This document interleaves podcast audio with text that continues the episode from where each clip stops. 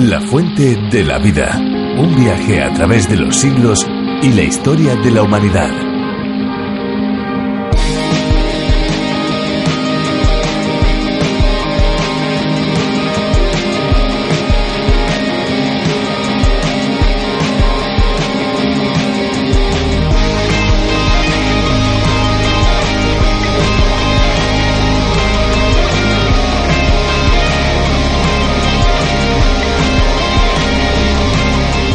Hola amigos, estamos felices de pasar junto a ustedes, nuestros amigos, los próximos 30 minutos. Esto es La Fuente de la Vida y quien les habla, Esperanza Suárez. Sean muy bienvenidos. Por supuesto, amigos, sean todos bienvenidos, tanto los que nos siguen cada día como los que hoy, por ejemplo, se incorporan por primera vez a nuestra sintonía. Les habla y les saluda Fernando Díaz Sarmiento. Agradecemos tanto el tiempo que ustedes se toman para pasarlo junto a nosotros que les aseguramos nos es imposible describir la sensación que nos produce este encuentro. Un encuentro salpicado de vida, condimentado con mucha alegría y aderezado con el toque especial de la esperanza. Pero no se crean que esto es un espacio culinario, claro que no. Este es un programa que desea compartir el mensaje de buenas noticias, las buenas noticias del Evangelio, las buenas noticias de Jesucristo. La fuente de la vida es un espacio que ha sido adaptado y traducido para España por Virgilio Bagnoni, profesor de Biblia y Teología. Nosotros aquí se lo presentamos. Pero que en su versión original es el teólogo John Berno Magui quien tuvo la idea de este programa denominado A través de la Biblia y que además hay que decir que se emite en más de 80 países por todo el mundo. Parte de su éxito radica en ello. Tenemos, por cierto, a disposición de todos aquellos que lo deseen y lo soliciten los bosquejos y notas para que puedan seguir cada una de las lecciones y de los libros de la Biblia.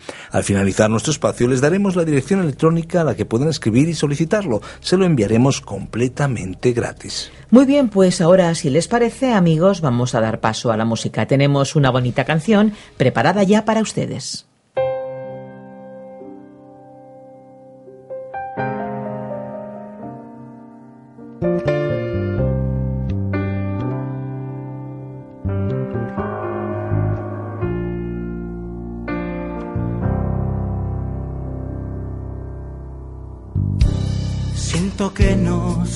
Digno, no puedo más. Tengo miedo a recibir. De nuevo, vive como quieras. No me importa lo que hagas, mientras no molestes. Aléjate. Todos tenemos lucha, acércate. Temo las demandas. Cuéntame si ya lo has hecho, adiós. Comparte tu carga. Quiero indicarte el camino.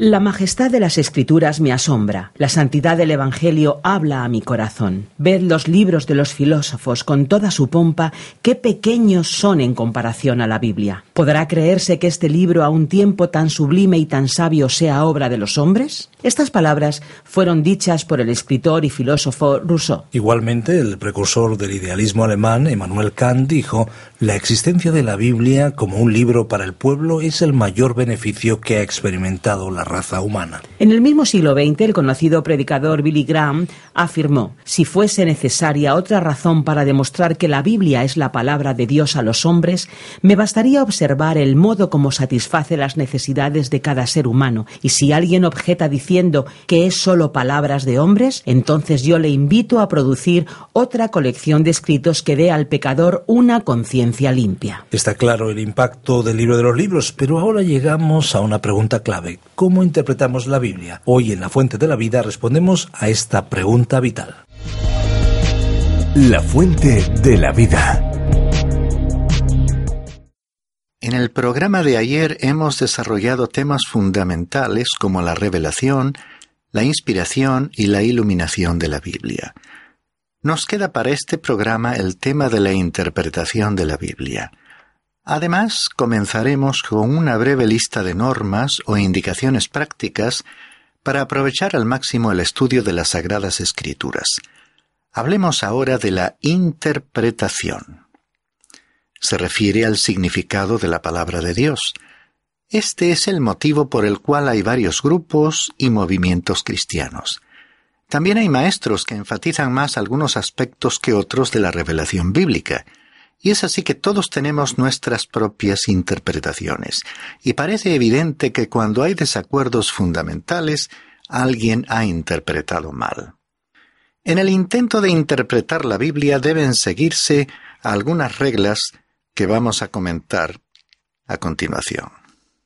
La primera regla es el propósito general de la Biblia.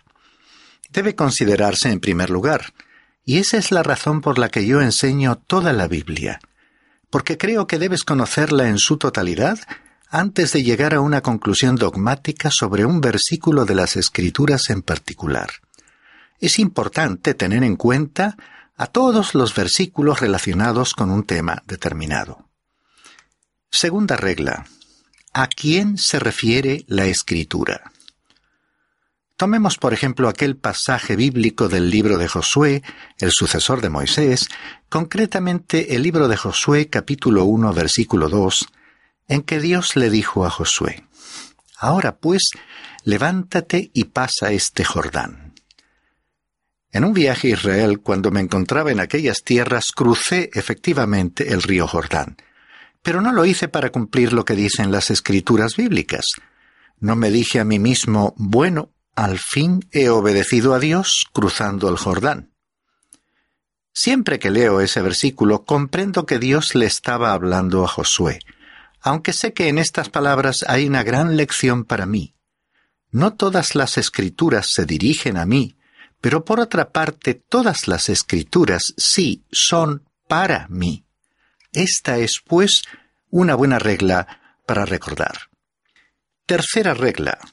El contexto inmediato, anterior y posterior a un texto de la Biblia debe ser considerado. ¿De qué habla ese pasaje bíblico? ¿Y qué otros textos de las Escrituras tratan el mismo tema? Cuarta regla. Descubrir lo que dice el original. Si tú no lees hebreo o griego, debes procurar conseguir una traducción que sea lo más fiel posible al texto original. Aquellos que llevaron a cabo las primeras traducciones al idioma castellano creían que la Biblia era la palabra de Dios, y de acuerdo con esta creencia trataron al texto con el máximo respeto. Cuando alguien traduce, debe extraer del idioma original el significado normal de las palabras y colocarlo en el otro idioma en términos o palabras comparables o equivalentes, incluso idénticas si fuese posible. Lo que más tratan de lograr algunos traductores actuales es un lenguaje moderno, pero al hacerlo así no debe perderse lo que el idioma original está expresando. Por todo ello, lo realmente importante en una traducción de la Biblia es si ésta reproduce fielmente las palabras exactas del texto original. Quinta regla. Interpretar la Biblia literalmente. El ya fallecido doctor David Cooper lo expresó con indudable acierto cuando dijo, Cuando el significado evidente de las escrituras está de acuerdo con el sentido común, no busquéis ningún otro sentido. Por lo tanto, entended cada palabra de un pasaje determinado en su significado principal, normal, usual y literal, a menos que los datos del contexto inmediato estudiados a la luz de otros pasajes relacionados y de verdades axiomáticas y fundamentales, indiquen que dicho pasaje debe interpretarse de otra manera. Resumiendo, en el curso de los dos últimos programas hemos estado examinando algunos puntos importantes en relación con el texto bíblico. Estos fueron revelación, inspiración, iluminación e interpretación. En primer lugar, hemos considerado la revelación, porque Dios ha hablado, tomando así la iniciativa de comunicarse con nosotros. En segundo lugar, hemos pasado a exponer el tema de la inspiración, que tiene que ver con el modo en que Dios ha hablado y con la garantía que tenemos de que las sagradas escrituras son lo que Dios realmente nos quiso decir y comunicar. En tercer lugar, hemos tratado el asunto de la iluminación, que se refiere a cómo podemos tener una comprensión profunda y correcta de la Biblia, para lo cual resulta esencial la intervención y ayuda del Espíritu de Dios. En cuarto y último lugar, hemos desarrollado el tema de la interpretación, más concretamente, las reglas a seguir cuando leemos y estudiamos la Biblia para entender el significado del mensaje. Algunas indicaciones prácticas. Vamos ahora a enumerar algunas normas prácticas para que podamos hacer nuestra la experiencia del escritor del Salmo 119, 18, cuando dice, Abre mis ojos y miraré las maravillas de tu ley. Te aseguro que si sigues estas instrucciones recibirás bendiciones de Dios en tu corazón y en tu vida diaria. Son necesarias para un estudio fructífero de las escrituras. A modo de ejemplo, observo que hoy en día incluso un frasco o una caja que contiene un medicamento, por muy sencillo o poco importante que sea, incluye un prospecto con instrucciones para su uso. Y hasta los aparatos más simples que puedes conseguir en la actualidad añaden indicaciones sobre su funcionamiento. Si así ocurre con cosas tan necesarias como comunes para nuestra vida cotidiana, ciertamente podemos entender que algo tan sumamente importante como la palabra escrita de Dios requiere algunas pautas para su lectura y consideración. Quisiera mencionar siete recomendaciones básicas o pasos preliminares que podrán servirte como guía en el estudio de la Biblia. Primera, comienza con oración. Segunda, lee la Biblia. Tercera, estudia la Biblia. Cuarta, medita en la Biblia. Quinta, lee lo que otros han escrito sobre la Biblia. Sexta, obedece la Biblia.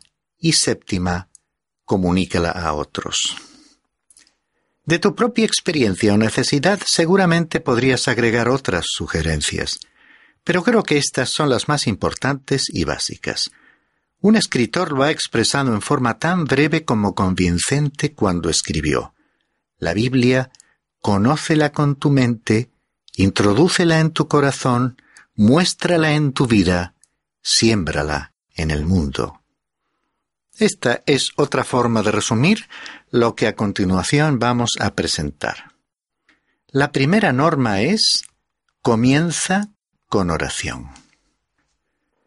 Tal como vimos al tratar el tema de la iluminación, la Biblia difiere de otros libros en que sólo el Espíritu Santo puede abrir nuestra mente para comprenderla.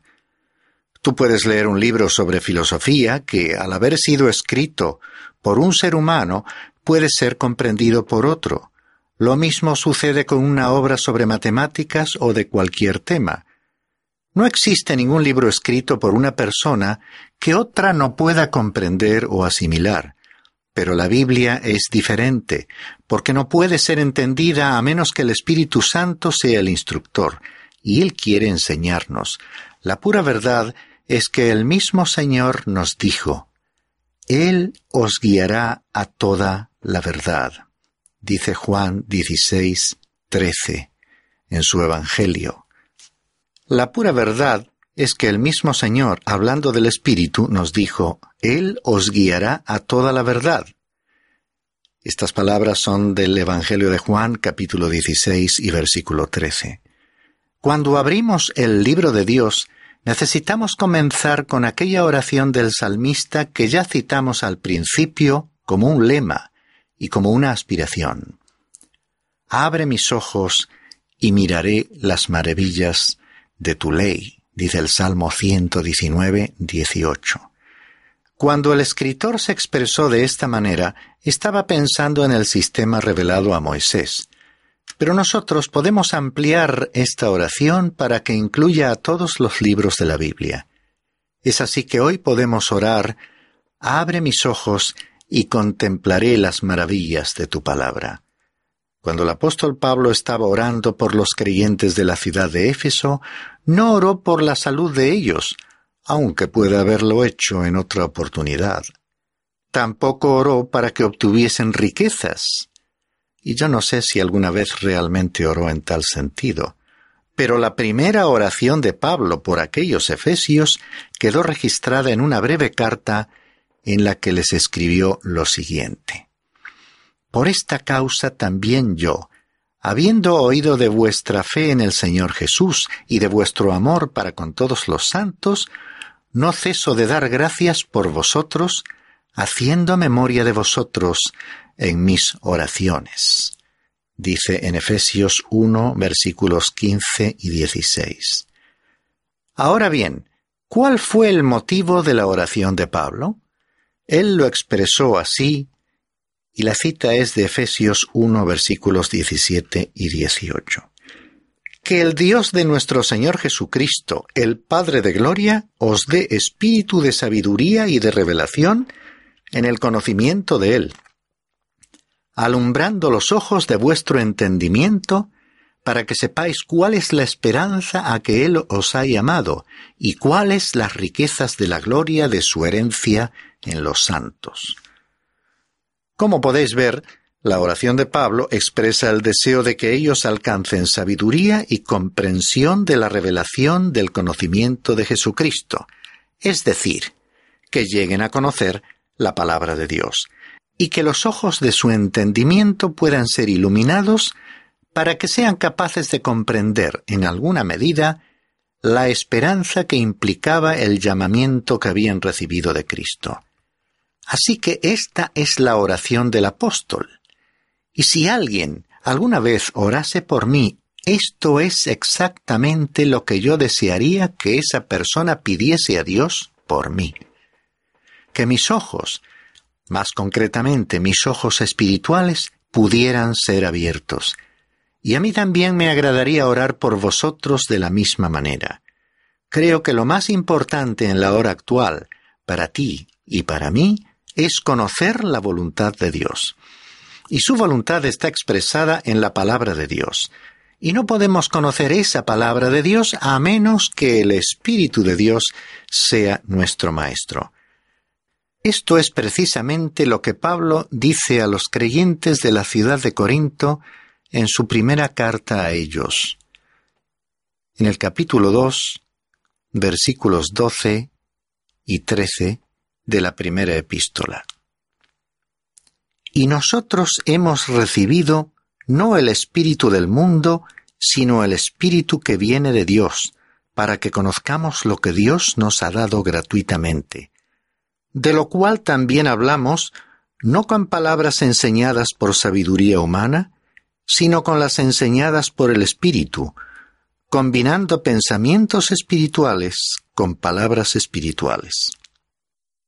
El motivo por el cual hoy en día muchos no reciben nada de la Biblia es simplemente debido a que no están permitiendo que el Espíritu de Dios les enseñe.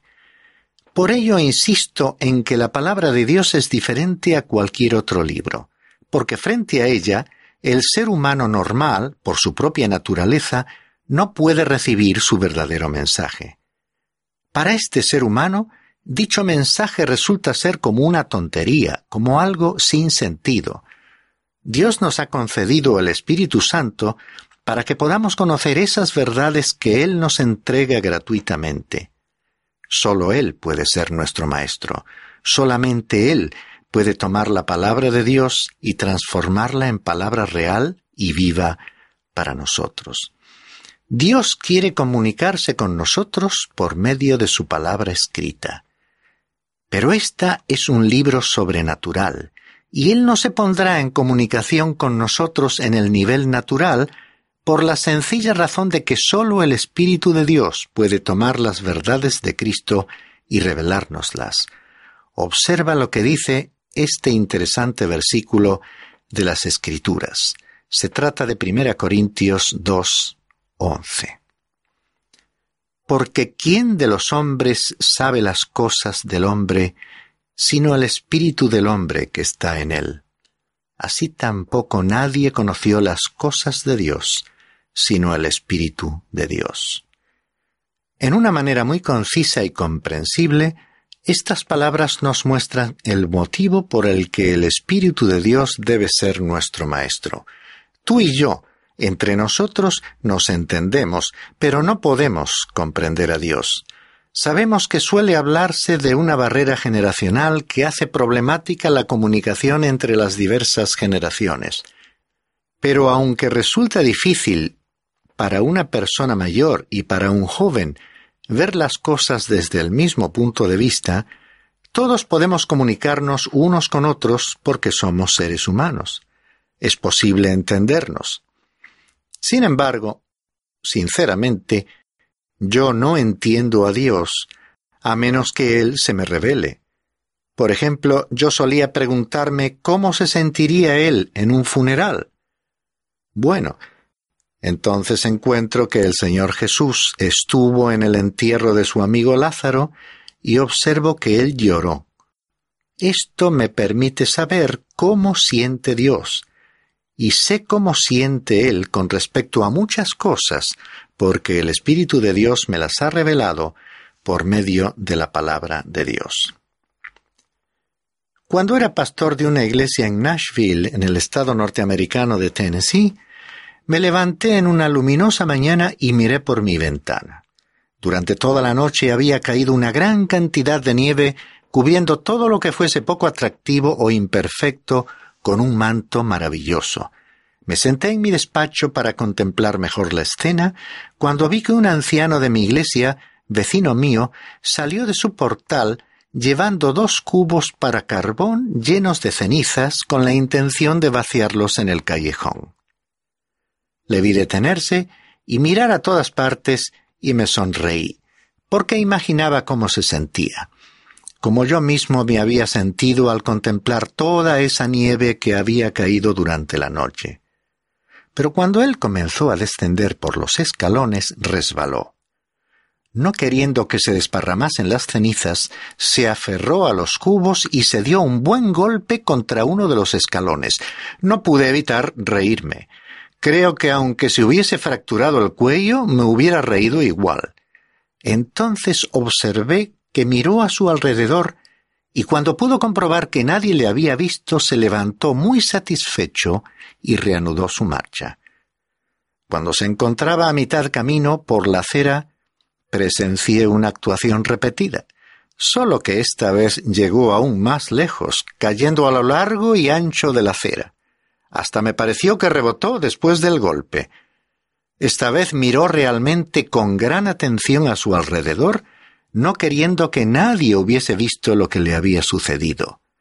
Comprendí lo que sentía porque yo habría sentido lo mismo.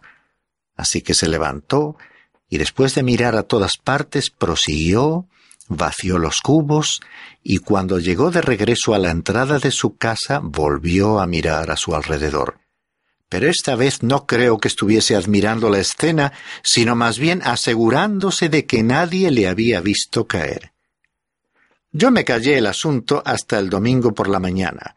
Cuando llegué a la iglesia me fui directamente hacia donde él estaba sentado, me incliné y le dije Por cierto que estuvo usted gracioso cuando estaba llevando las cenizas. Me miró asombrado y dijo ¿Me vio usted? Le respondí que sí. Bueno, dijo, pensé que nadie me había visto. Le respondí, ya lo pensé yo, imaginé exactamente cómo se sentiría usted. Es así que en este incidente podemos ver que él tenía un espíritu humano igual que yo y fuimos capaces de entendernos el uno al otro. Pero, ¿quién puede entender a Dios? el Espíritu de Dios.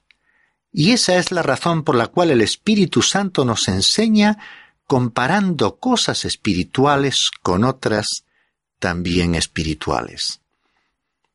Puede ser que sepas que Renan, el escéptico francés, atacó a la palabra de Dios. Sin embargo, escribió una obra titulada Vida de Cristo. El libro está dividido en dos partes. La primera es la sección histórica y la segunda la interpretación de la vida de Cristo. Por lo que a la primera parte se refiere, probablemente nunca haya nadie escrito una exposición más brillante de la vida de Cristo. Pero en la segunda parte, su interpretación es verdaderamente absurda. Un niño estudiante de la Biblia lo hubiera hecho mejor. ¿Y cómo se explica esa incongruencia entre ambas partes? Bien, el Espíritu de Dios no te enseñará historia ni te facilitará el conocimiento de hechos que tú puedas descubrir por ti mismo y que una mente inteligente puede desvelar. Pero la interpretación es un asunto completamente diferente. El Espíritu de Dios tiene que realizar la interpretación y sólo Él debe ser el Maestro para guiarnos y conducirnos a toda la verdad. Debemos tener el Espíritu de Dios para abrir nuestros ojos y ser así capaces de ver. Y se nos dice que tenemos que pedir su ayuda. En el Evangelio según Juan nos dice el Señor Jesús, Aún tengo muchas cosas que deciros, pero ahora no las podéis sobrellevar. Pero cuando venga el Espíritu de verdad, Él os guiará a toda la verdad porque no hablará por su propia cuenta, sino que hablará todo lo que oyere, y os hará saber las cosas que habrán de venir. Él me glorificará, porque tomará de lo mío y os lo hará saber. Todo lo que tiene el Padre es mío. Por eso dije que tomará de lo mío y os lo hará saber. Todavía un poco y no me veréis, y de nuevo un poco y me veréis, porque yo voy al Padre. He leído estas palabras del Evangelio según Juan, capítulo 16, versículos 12 al 16. Así que el Señor Jesús está diciendo que tenemos que preguntar. Él tiene muchas cosas para nosotros y ha enviado al Espíritu Santo para que sea el Maestro. Otra vez dice en el mismo libro y el capítulo 14. Mas el Consolador, el Espíritu Santo, a quien el Padre enviará en mi nombre, Él os enseñará y os recordará todo lo que os he dicho. Amigo mío, el Espíritu Santo es el Maestro, y Él debe ser el que nos conduce y guía a toda la verdad. Si alguna vez has aprendido algo a través de mi programa de estudio bíblico, no será porque este humilde predicador haya sido el Maestro, sino porque el Espíritu de Dios está revelándote la palabra de Dios. Esta es entonces la primera norma. Comenzar con oración y pedir al Espíritu de Dios que sea tu maestro. En este programa hemos tratado, pues, el tema de la interpretación. A continuación comenzamos con la primera de siete normas o indicaciones prácticas. Esta primera sugerencia nos ha estimulado a comenzar con oración todo contacto con la palabra de Dios. En nuestro próximo programa proseguiremos con estas normas para aprovechar al máximo el estudio de la Biblia.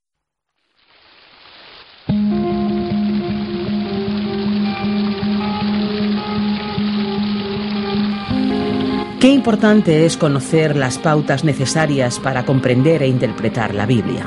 Así es, Esperanza, y qué importante saber que su mensaje está al alcance de cada uno de nosotros. Ese fue uno de los aportes precisamente de la Reforma y también una de las motivaciones que nos impulsa a estar con nuestros oyentes cada día en esta misma emisora de lunes a viernes y a esta misma hora. Ahora nos toca ya despedirnos y recordarles que si desean ponerse en contacto con nosotros pueden llamarnos al teléfono 91 422 05 24 o bien pueden escribirnos al apartado 24081, código postal 28080 de Madrid, España. Si lo prefieren, pueden enviarnos un correo electrónico a la siguiente dirección: info arroba radiocadenadevida.com. Recuerde que puede escucharnos también en www.radioencuentro.net o puede oír alguno de los programas anteriores directamente en www.lafuentedelavida.com. Gracias por acompañarnos en esta aventura y no olvide que hay una fuente de agua viva que nunca se agota. Beba de ella. Este ha sido un programa de Radio Transmundial Producido por Radio Encuentro, Radio Cadena de Vida.